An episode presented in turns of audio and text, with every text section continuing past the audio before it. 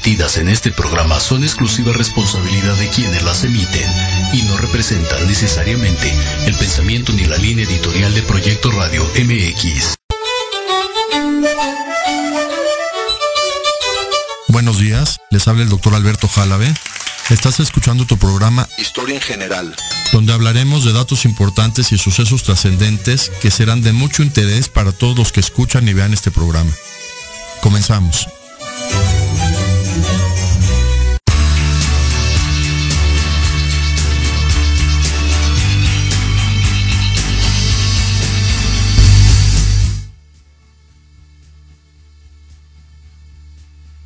Programa Historia en General. Traje un libro que quiero regalar, Bernal Díaz del Castillo. Historia de la conquista de la Nueva España. Es un libro que ha estado en muchas bibliotecas. Está un poco dañada la pasta, pero los interesados pueden hablar a la cabina y les regalo este libro original, Bernal Díaz del Castillo, con ilustraciones sobre la conquista de México. Libro muy interesante. Hoy hablar de la independencia de México. Un tema impresionantemente interesante. Cómo México logró independizarse por una idea. Todo comenzó con una idea de Miguel Hidalgo. Es lo que hoy quiero hablar. Cómo, cómo en la mente de una sola persona, una sola persona, puede surgir un movimiento tan importante, tan relevante y de tanto cambio. Es, finalmente fue la, la, primera transformación. Recomiendo mucho ver un video del maestro José Manuel Villalpando. Tiene varios videos sobre historia de México. Tiene uno muy, muy trascendental sobre, sobre don Miguel Hidalgo y Costilla. En la transmisión pasada de, de radio quería hablar sobre cómo en, en España hubo una guerra. En Andalucía hubo muchas guerras cuando finalmente en 1492 decidieron expulsar a los árabes y a los judíos. Y despectivamente les comenzaron a llamar a los árabes de España moros, que era un, un apodo, un apodo, pero de ahí surgieron muchos temas que hasta la actualidad existen sobre esta denominación que se le hizo a los árabes de España, sobre todo a los de Andalucía. Por ejemplo, decían no hay moros en la costa, cuando ya la costa estaba libre totalmente de árabes que ya se habían ido de España. Decían también, por ejemplo, una frase de cuando alguien hacía mal, decía que eran moros con trinchetes. So, imagínense, los mismos moros, pero con trinchetes como si fueran de los diablos. Un apellido muy interesante, eh, que de ahí proviene, eh, Matamoros que eran los que, los que tenían la guerra con los moros, entonces se llamaban los matamoros. Inclusive en México uno de los insurgentes matamoros se fundó hasta un puerto en México, no Matamoros. Y surgió en Cuba una comida que es literalmente arroz con frijoles que le llaman moros con cristianos, como que haciendo la conciliación en un platillo, ¿no? De que ya los cristianos se lleven con los moros. Y lo más interesante de analizar lo que decía en la primera transmisión, las preguntas que hay que hacerse en la historia para entender por qué estamos viviendo ahora el presente. ¿Cómo surge la religión árabe católica?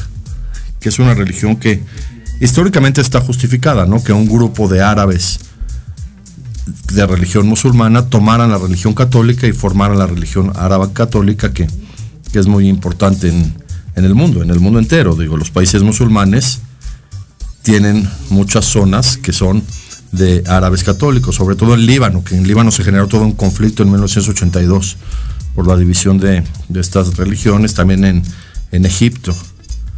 En Egipto, por ejemplo, hubo un suceso muy interesante cuando fue la,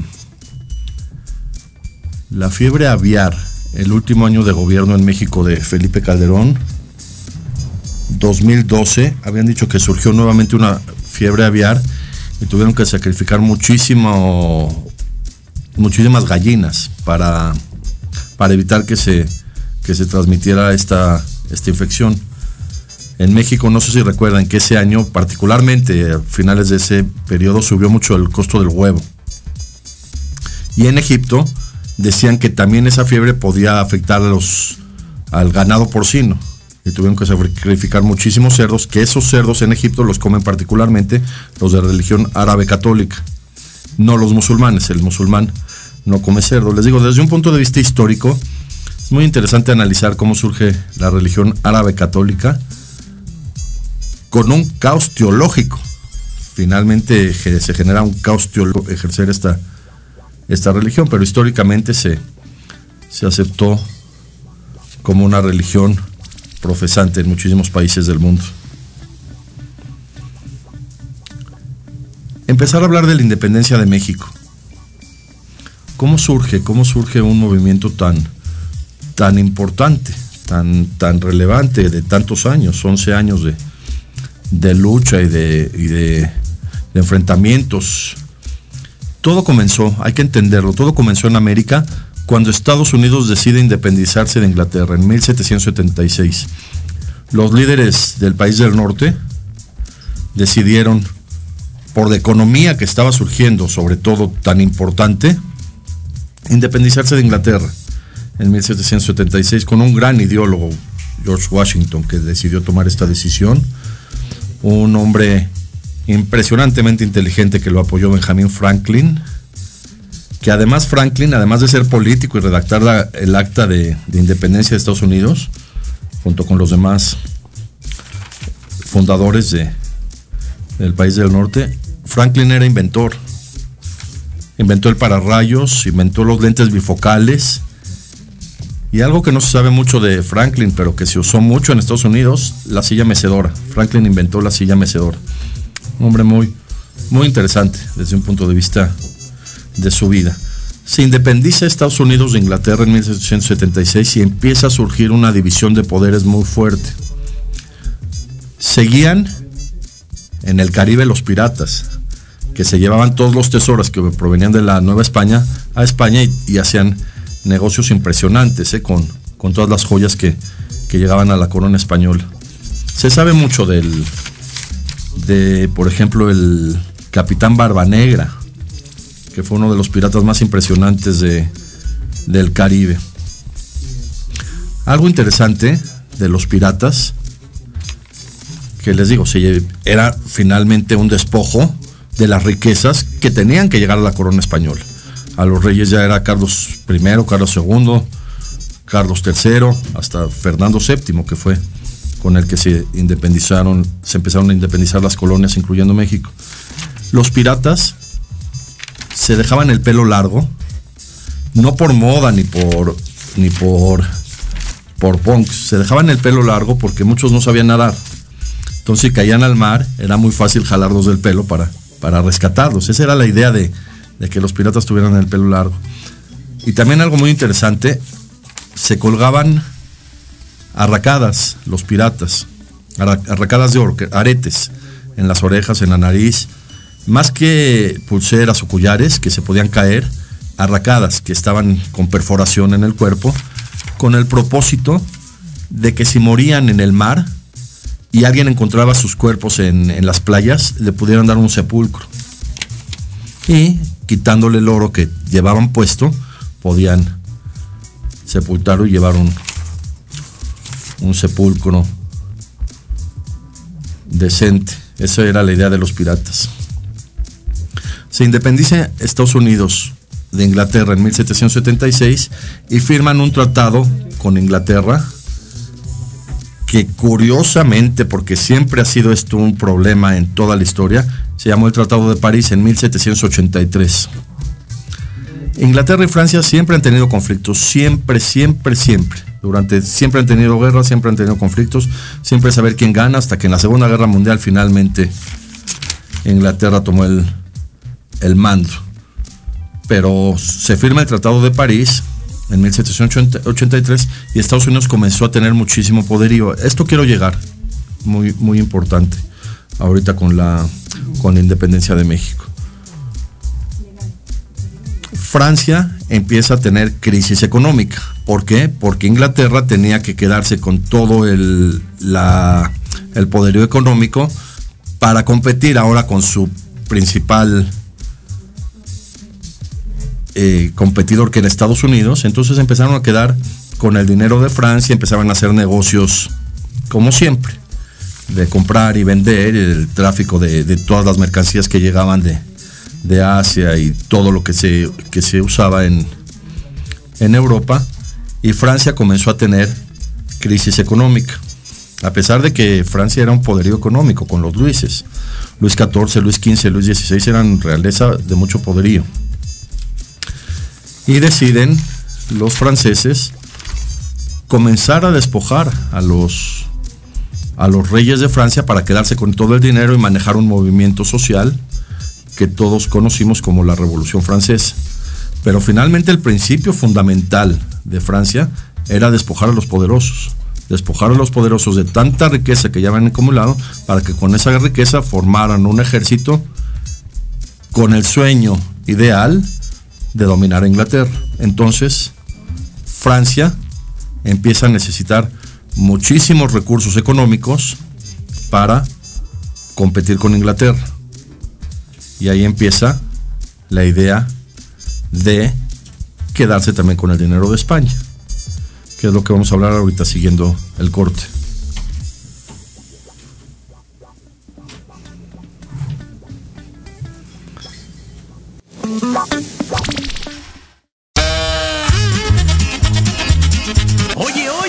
¿A dónde vas? ¿Quién, yo? Vamos a un corte rapidísimo y regresamos. Se va a poner interesante. Quédate en casa y escucha la programación de Proyecto Radio MX con sentido social. ¡Uh, la, la chulada! GCA and the Hot te invitan a sus talleres de desarrollo organizacional, prevención de accidentes a nivel laboral, desarrollo humano y certificaciones conocer Capacita a tu empresa y a sus trabajadores y mejora tu ambiente de trabajo. También tenemos talleres de autoestima, manejo de duelos y abundancia. Para mayor información, comunícate a los teléfonos 55 46 34 94 14 y al 56 18 83 30 40. GCA and the Hot te esperan. En Podología Santa María la Ribera tenemos el tratamiento adecuado para extracción de uñas, grosor excesivo, molestia por callos, mal olor o pie de atleta. Contamos con experiencia en pie diabético.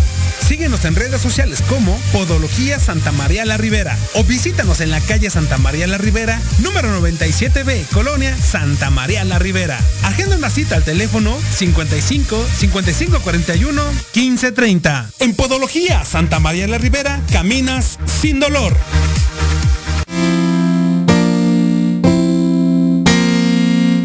Oye, Dios, como que se antoja, ¿no? Mm, ¿Qué? ¿Un vinito? Sí. ¿Una comidita? Mm, más bien se antoja viajar. Hola, soy Josie. Y yo soy Belly. Y juntas somos Jospel. Diviértete con nosotros y aprende de viajes. Escúchanos todos los martes en Te Antoja a las 12 del día, donde hablaremos de tipos de viajes, experiencias, tips, destinos y todo lo actualizado en el mundo del turismo. Solo por Proyecto Radio MX con sentido social.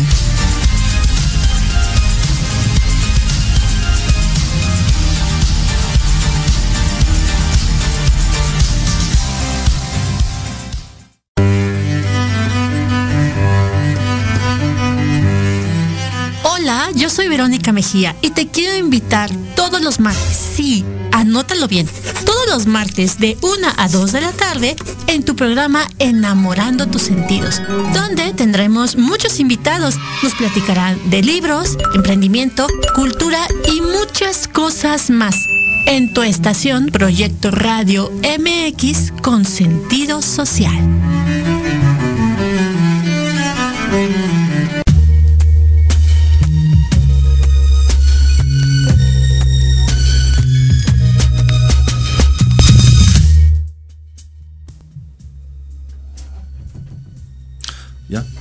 Ah, seguimos con el programa.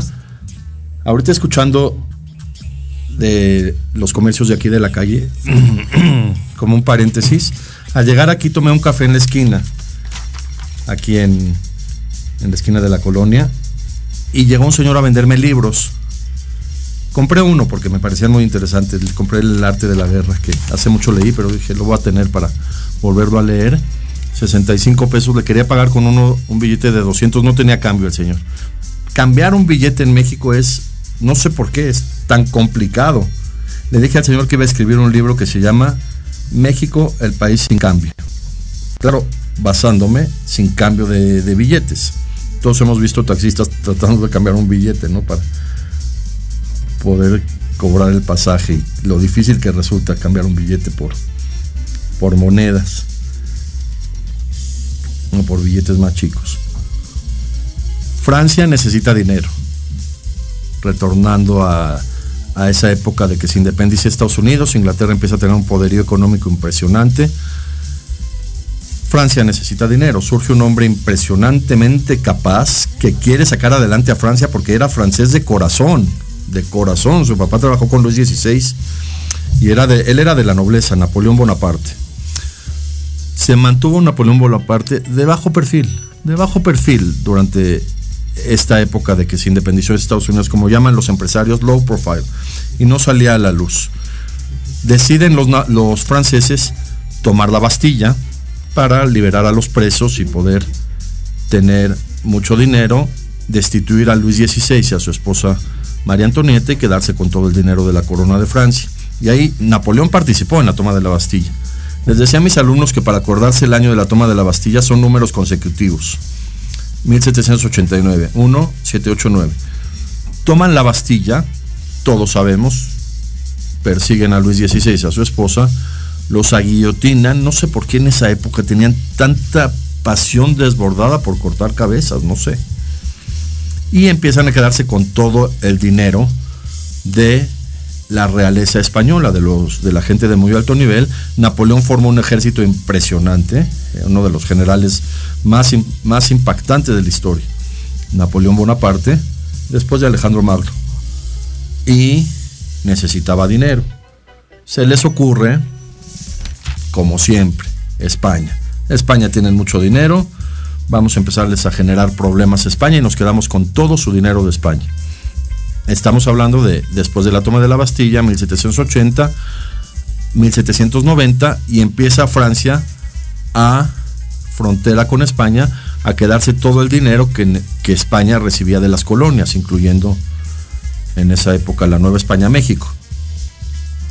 Todo, todo, vean qué interesante, todo por empoderar a Napoleón Bonaparte, que surgiera su ejército con el que quería dominar al mundo, igual que Alejandro Magno. Y España pues empezó a tener pérdidas económicas muy importantes entre todo el dinero que, que, se quedaba Francia y entre el dinero que perdía por, por, problemas que también tuvo con Inglaterra, entonces empezó a cobrar más impuestos de la Nueva España. Vean qué interesante, 100 años después, empezando el siglo XX, organizan que en España ocurra una guerra civil para mantenerla mientras ocurre la Segunda Guerra Mundial. Igual ahorita, ¿eh?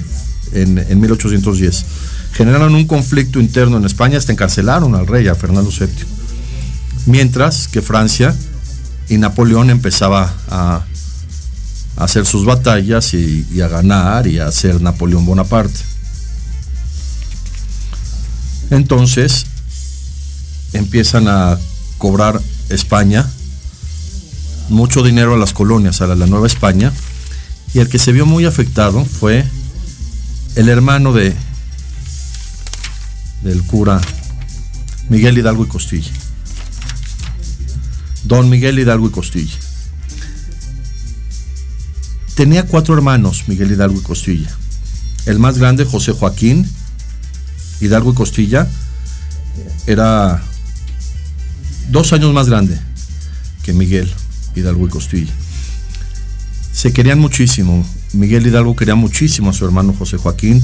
Entraron juntos a la universidad, en esa época era en Valladolid, que ahorita es Morelia. Y tuvo una crisis nerviosa terrible, terrible de por todo el dinero que, que el mismo gobierno de la Nueva España le quitaba expropiaciones de sus campos, impuestos, pago por trabajadores, todo lo que sufrió José Joaquín, que falleció en 1803.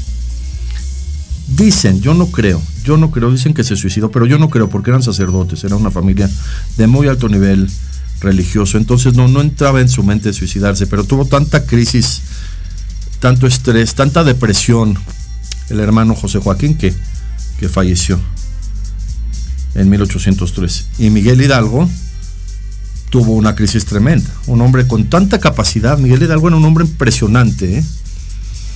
que tuvo una crisis existencial y con quién se desahogaba. Muy interesante. Con la esposa del corregidor de Querétaro, doña José Ortiz de Domínguez.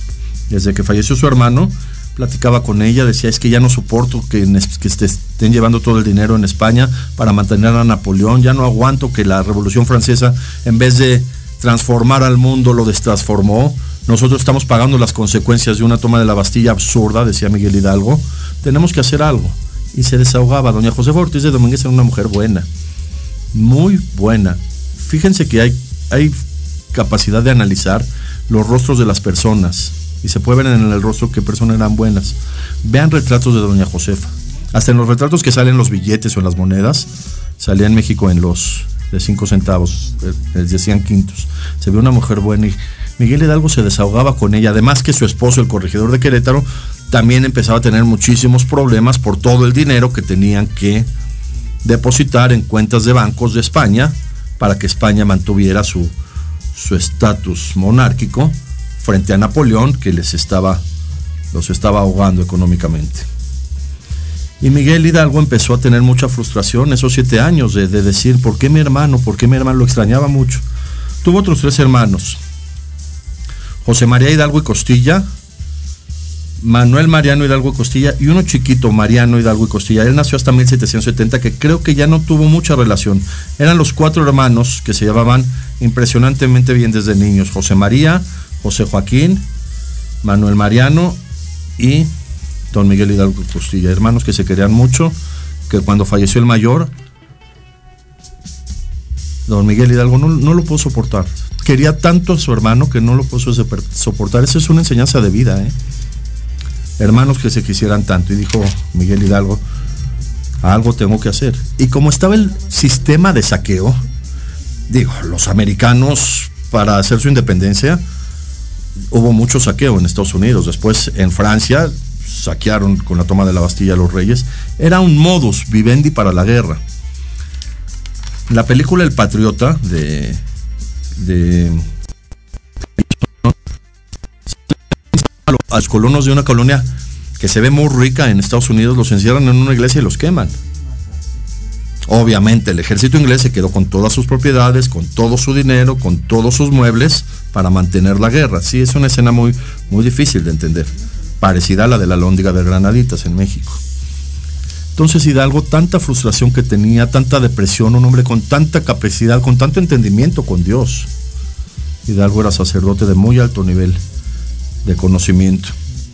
Dijo, hasta acá, hasta acá. Tenemos que hacer algo para, para ya frenar que se estén llevando todo el dinero a, España. Y para frenar de alguna manera que Napoleón quiera conquistar al mundo. Con el dinero que finalmente era de México, el dinero era de, la Nueva España, se iba a España y Napoleón se lo quedaba para mantener sus, sus hordas. Entonces, la historia se la saben, estaba Miguel Hidalgo tratando de, generar un, partido político que enfrentara a los españoles, que manejaran bien los impuestos, que manejaran bien las leyes. Y doña Josefa se entera que ya lo querían agarrar los españoles y pega con el zapato, ¿no? Que era la señal. Huye Hidalgo, el 16 de septiembre de 1810, da el grito y nunca se imaginó que todo el pueblo lo siguiera. Era un hombre tan querido, tan carismático, tan líder, que lo empezó a seguir todo el pueblo. Y empezó el movimiento insurgente en contra de el ejército realista. Vean qué interesante, porque realista viene de la realeza, era el ejército de la corona española, era el ejército de la, de la monarquía. Pero realista también tiene que ver con real, ¿no? Algo que es muy real, es un soldado real, también tiene que ver con realidad. Y vean qué adjetivismo le pusieron a los soldados de Hidalgo para poderlos de alguna manera clasificar legalmente. Insurgentes. Generaron una insurgencia La palabra insurgencia es muy fuerte porque surgen como que de abajo, es una insurgencia para acabar con el estatus político que existe, por eso eran los insurgentes. Hidalgo comenzó con su movimiento insurgente, todo el pueblo lo siguió, todos lo sabemos porque era un hombre, se puede decir, amado, un, un gran líder, como los grandes líderes de la historia, ¿eh? don Miguel Hidalgo y Costilla. Lo empezó a seguir todo el pueblo, dijo, tenemos que, atacar a los españoles, están en la lóndiga de las granaditas, tienen escopetas, tienen armas de fuego. Eh, el Pípila quería tanto a don Miguel Hidalgo que arriesgó su vida. Dijo, yo me pongo una piedra y yo quemo la puerta a don Miguel Hidalgo. Y lo hizo, lo hizo el Pípila con tal de, de tomar la, la lóndiga de Granaditas. Empezó a tener mucho poder Hidalgo, empezó a hacer leyes, leyes para empezar a tratar de, de manejar la economía de México. Una ley muy impresionante que, que Hidalgo estableció por decreto en la Nueva España la abolición de la esclavitud. Hidalgo dijo, ni un esclavo más va a trabajar en estas tierras. Pensando que su hermano, José Joaquín, también tenía esa idea de, de ser un gran empresario, que se la truncaron con la, la estafa que hicieron los españoles para quedarse con todo su dinero. Sigue el movimiento insurgente y en menos de un año, esto fue muy, muy, muy duro, porque no duró ni un año Miguel Hidalgo. Decide, esto es lo más interesante de analizar de la independencia de México, decide con su grupo de insurgentes ir a Estados Unidos. Con, esto es fácil de aprender, las triple A iban con él, Allende, Aldama y Abasolo y Mariano Jiménez. Ya estaban cruzando por Coahuila para llegar a Estados Unidos y tratar de, negociar. Esa es la gran pregunta de toda la independencia de México.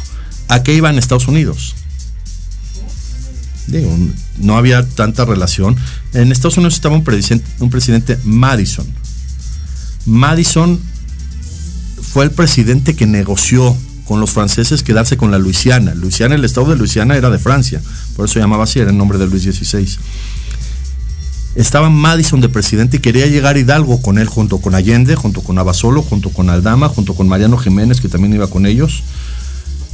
Y se les unió un soldado que se supone que era muy fiel a, a don Miguel Hidalgo, que se apellidaba Elizondo que finalmente fue el que los traicionó, Ignacio Elizondo, le extendió en el camino hacia, hacia Estados Unidos. Claro, tenían que cruzar Texas, porque Texas todavía era de México, tenían que llegar a Estados Unidos. En el camino, Elizondo dio el, como decimos, el pitazo para que llegaran los, el ejército realista y atraparon a Hidalgo junto con los insurgentes, Aldama, Allende, Abasolo. Ellos dijeron que llevaban a Hidalgo de prisionero como para decir ya lo vamos a entregar nosotros y nosotros nos, nos salvamos. Pero finalmente los enjuiciaron y todos corrieron la misma suerte de considerarse traidores a la patria. Más Allende, ¿eh? porque Allende era de Ignacio Allende, del ejército español. Los atrapan el ejército realista a los insurgentes que querían llegar a Estados Unidos y los llevan a Chihuahua a ser enjuiciados. Y llegan a Chihuahua un proceso jurídico muy controversial, porque digo, el procurador de esa época, Ángela Bella, español, los interrogó primero a Allende, le dijo, Allende, tú eres traidor, Allende lo aceptó y finalmente la condena de muerte, también de, de Abasolo. Juan Aldama comenta en el video el maestro José Manuel Villalpando, se salvó porque su esposa intervino, entonces lo llevaron a España y estuvo encarcelado en España, pero no, no sufrió la suerte de la pena de muerte. Mariano Jiménez sí. Y encierran a don Miguel Hidalgo en Chihuahua en una cárcel porque a Miguel Hidalgo le tenían que hacer otro proceso para poder finalmente sentenciarlo a fusilamiento. Y en la cárcel de Chihuahua, después de haber sido su juicio, con el procurador de esa época, procurador o fiscal, que es finalmente lo mismo, Ángela Bella le preguntó a Miguel Hidalgo, oye, hiciste un relajo en México, en, la Nueva España, hiciste toda una guerra. Miguel Hidalgo lo justificó, dijo, es una causa justa. Nosotros peleamos contra un gobierno tirano y es una causa justa. La Biblia lo justifica porque Miguel Hidalgo sabía mucho de Biblia. Toda la Biblia ha sido guerras con, con imperios.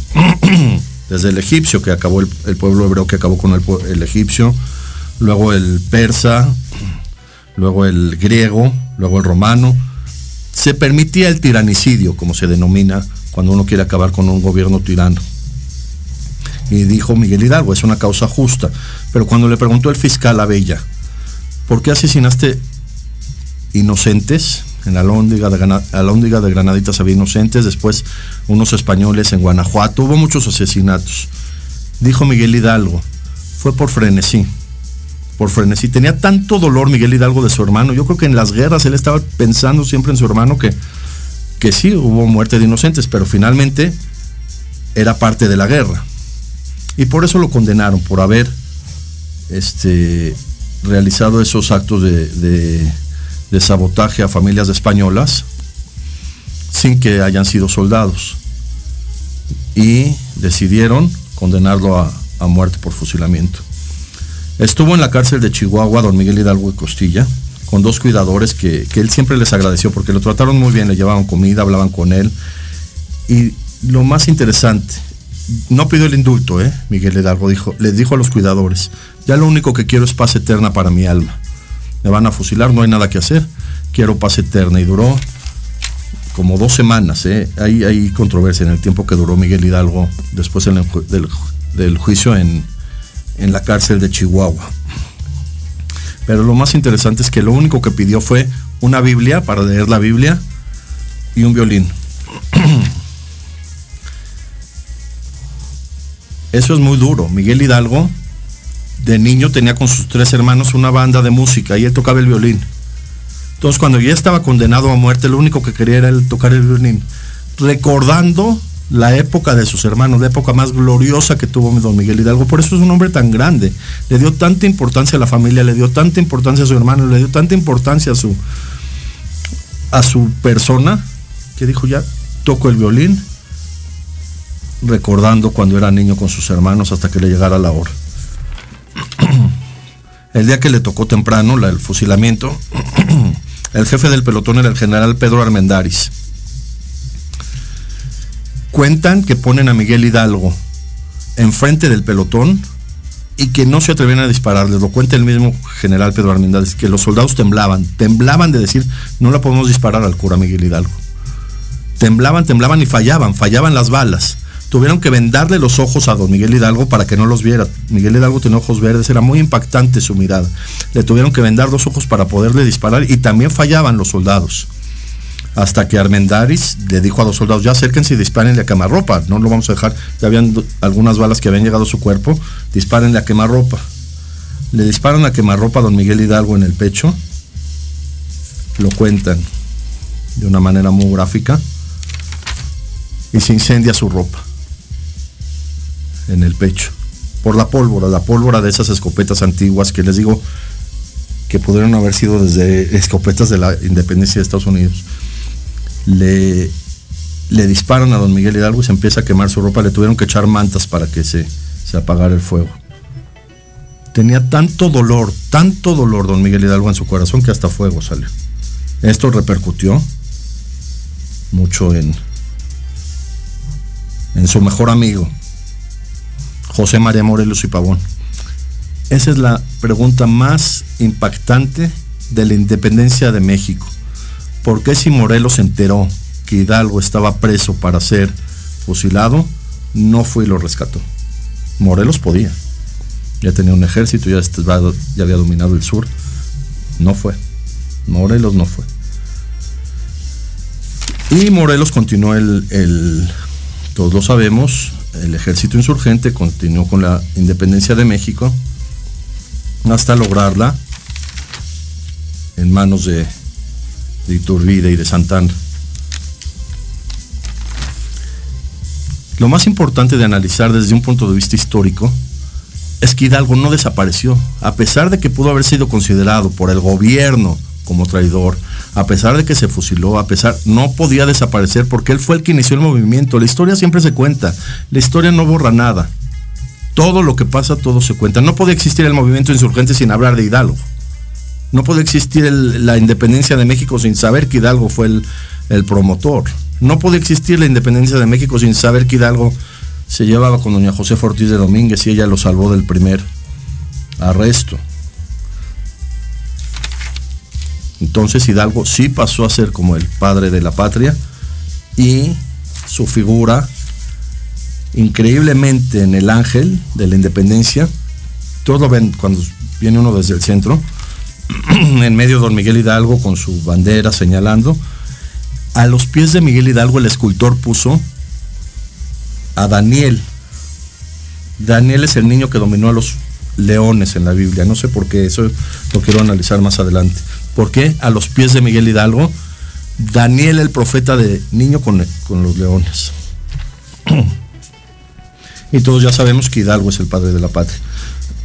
Morelos toma el, el liderazgo de la independencia de México y empieza a acuñar unas monedas de cobre, ¿eh? porque ya la plata la tenían los, los de Guanajuato, la plata ya se iba a Estados Unidos, ven qué interesante, las primeras monedas que acuñaban en Estados Unidos eran con plata de México, en Estados Unidos no hay plata como acá, siempre hubo un convenio de, la plata. Pregúntenle a los que saben numismática, todos los dólares de Estados Unidos, la gran mayoría de la plata es de, de México. Y Morelos, el generalísimo Morelos, empezó a acuñar monedas para tener una economía interna mientras estaba el movimiento insurgente. Acuñó monedas el equivalente a las monedas de la Nueva España con la imagen de Fernando VII que equivalían a medio real, un real, un octavo de real, ocho reales, que después ocho reales fueron un peso. Y les interesante, Morelos ponía en las monedas, en la acuñación de las monedas, tres iniciales. S de Samuel, U, D de dedo, Sud. No se sabe bien en numismática, ¿eh? porque ponía, se ponía un arco con una flecha hacia arriba, como de victoria, signos hasta eran como masónicos, pero esas tres letras, yo publiqué la teoría, no se supo, les ponía Sud, que pudo haber sido las letras que, que significaran solo un Dios. Morelos era muy creyente en Dios. De hecho, los sentimientos de la nación son una inspiración religiosa, los, los que escribió Morelos. Fue tan importante la acción militar de don José María Morelos y Pavón que Napoleón, al enterarse de sus hazañas, llegó a decir, esto está en, frases de Napoleón, denme tres Morelos y conquisto al mundo. Así dijo Napoleón Bonaparte. Finalmente, eh, Morelos perdón, fue atrapado por el ejército realista y condenado a muerte, igual que Hidalgo. Y otra pregunta que surge de la independencia de México, ¿por qué Morelos no pidió el indulto? Pudo, pudo ¿eh? Morelos no cometió asesinatos como, como Hidalgo de, gente inocente para obtener riquezas para la guerra. Morelos sí, sí, se basó en tácticas de guerra establecidas mundialmente. Mas sin embargo, el general Félix María Calleja, que vean, eran gemelos. José María y Félix María sí decidió el, fusilamiento de Morelos. Morelos ya estaba cansado. Tenía tanto arrepentimiento, yo creo, de no haber salvado a Miguel Hidalgo, que dijo ya, lo que hice ya está acá, que se queden mis, mis últimas palabras fijas en la historia de México como el servidor de la nación, el siervo de la nación. Y hasta aquí llegué. Y el 22 de diciembre de 1815 ya no festejó su última Navidad. Falleció por fusilamiento José María Morelos y Pavón. También ya tenía dolores de cabeza insoportables, ¿eh? decían que sus migrañas se, se intensificaban. Surge un insurgente, surge un insurgente, es la misma palabra, Agustín de Iturbide. Claro, con Guerrero, con los demás insurgentes, que él pudo lograr que la independencia de México fuera verdaderamente la primera transformación de México al nombrarse emperador. Pero no lo dejaron. La política internacional, la política interna, los mismos intereses políticos, ¿qué importaba si se llamaba emperador o no Agustín de Iturbide? Finalmente era insurgente. fue de los que salvaron a México de la corona española, fue de los que participaron para lograr el sueño de Hidalgo.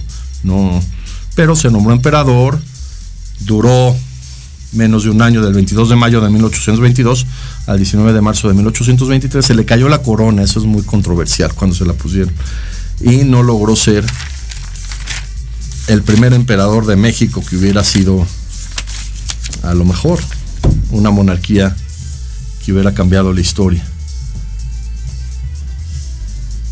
Y ya sabemos, empezaron los presidentes, Guadalupe Victoria, todas las relevancias de Antonio López de Santana y todo lo que ocurrió en el periodo post-independencia que voy a analizar en el último espacio y, tratar de entender por qué si México se independizó no logró ser post-independencia una potencia económica. Digo, ya se habían quedado con todo el dinero que se querían quedar y no logró ser potencia económica.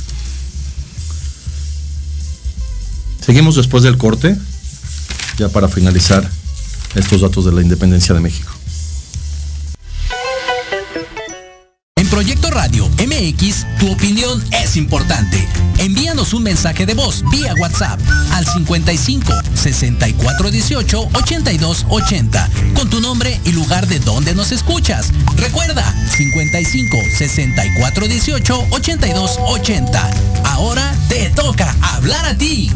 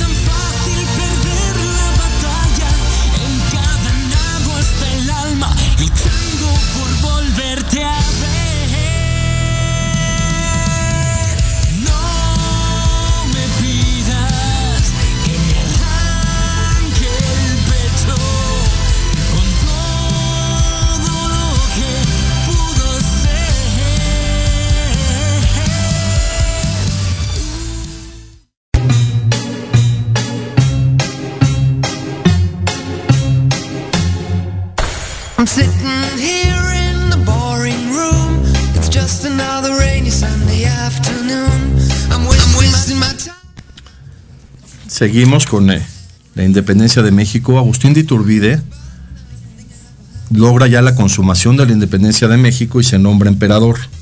Y no lo dejan, no lo dejan ser emperador. Y él fue el que diseñó la bandera actual de México, los colores verde, blanco y rojo y el águila característica de, la, de la bandera de México fue idea de Agustín de Iturbide. Por eso en la estrofa número 7 hablan de la sacra bandera de Iturbide. Sacra es sagrada, todo lo que es sacro es sagrado. En el cuerpo hay un hueso sacro en la espalda porque es sagrado. Eh, se los decía a mis alumnos para que se acuerden, sacro es el hombre sagrado. Sacrilegio es todo lo que es profano, todo lo que es lejos del, del, de lo sagrado. Por eso lo sacrilegio es cuando hablan de algo en contra de, de lo sagrado. Y la sacra bandera, pues finalmente la diseñó Agustín de Iturbide, que en México no sé por qué se tiende a tratar de, catalogar a un héroe como traidor y que no aparezca. Agustín de Iturbide, no hay calles de Agustín de Iturbide, lo trataron de, de bloquear y de quedar como traidor a la patria. Y sería interesante algún día tratar, aunque sea reconocer que él, él fue el que, el que diseñó la bandera actual, la bandera que ganó, ha ganado premios internacionales, la bandera de México. Finalmente empiezan a surgir los presidentes, nadie se pone de acuerdo, nadie sabe manejar realmente políticamente un país tan grandioso como el México independiente y empiezan a surgir muchos líderes. El mayor, digan lo que digan, Antonio López de Santana.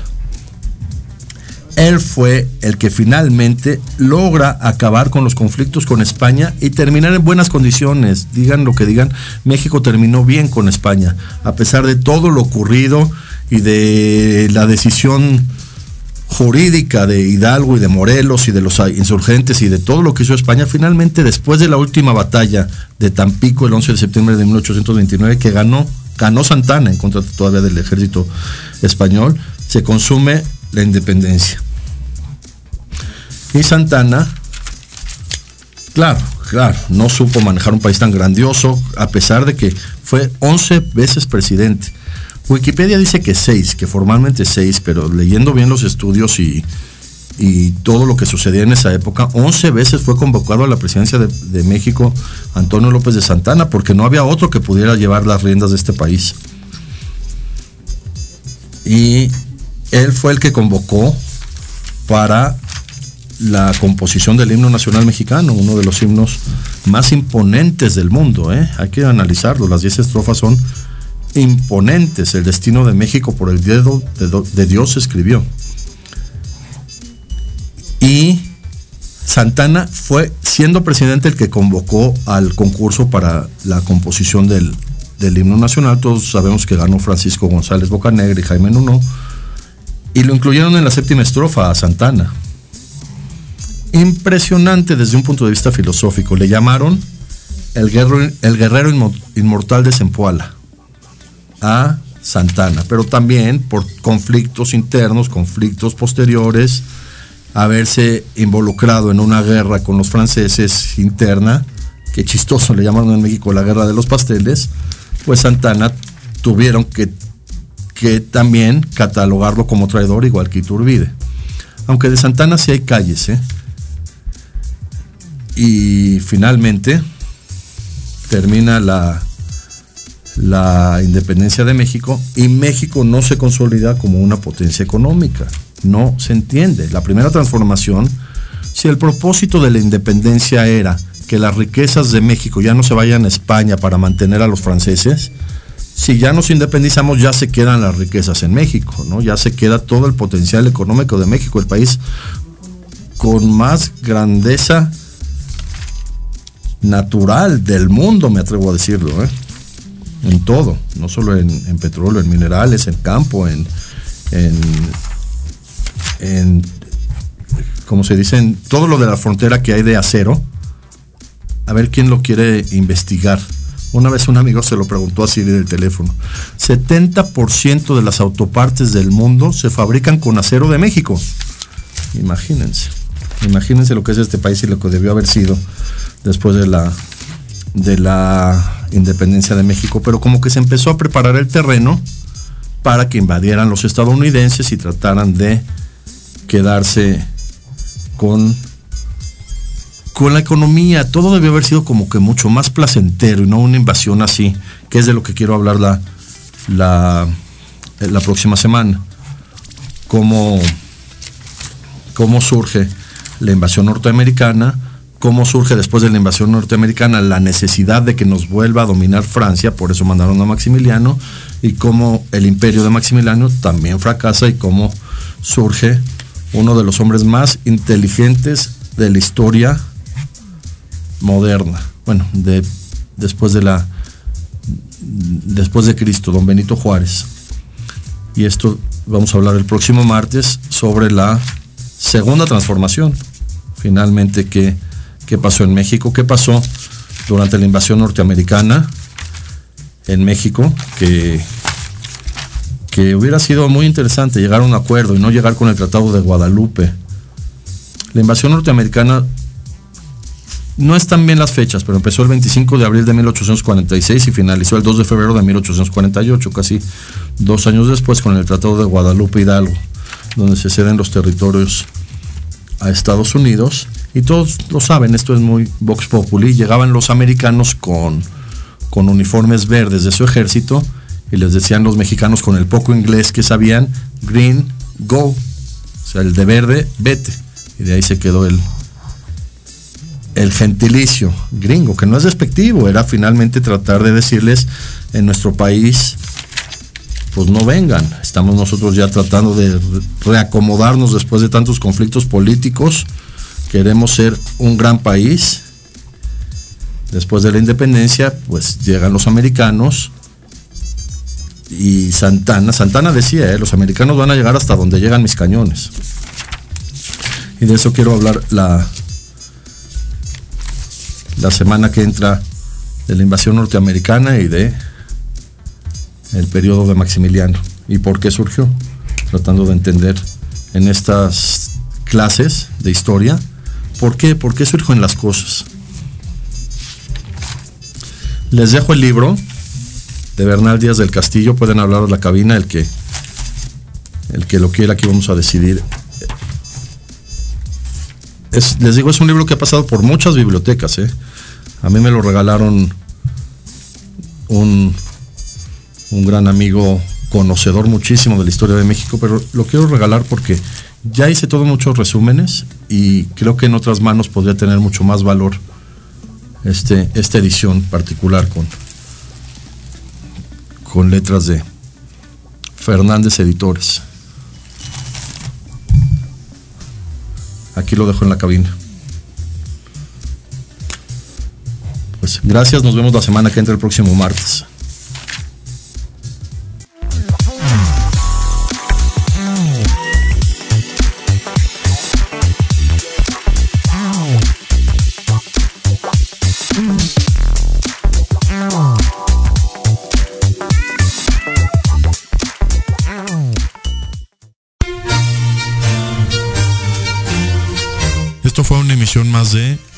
General. Te esperamos la próxima semana para seguir compartiendo y conociendo más datos históricos de México y del mundo.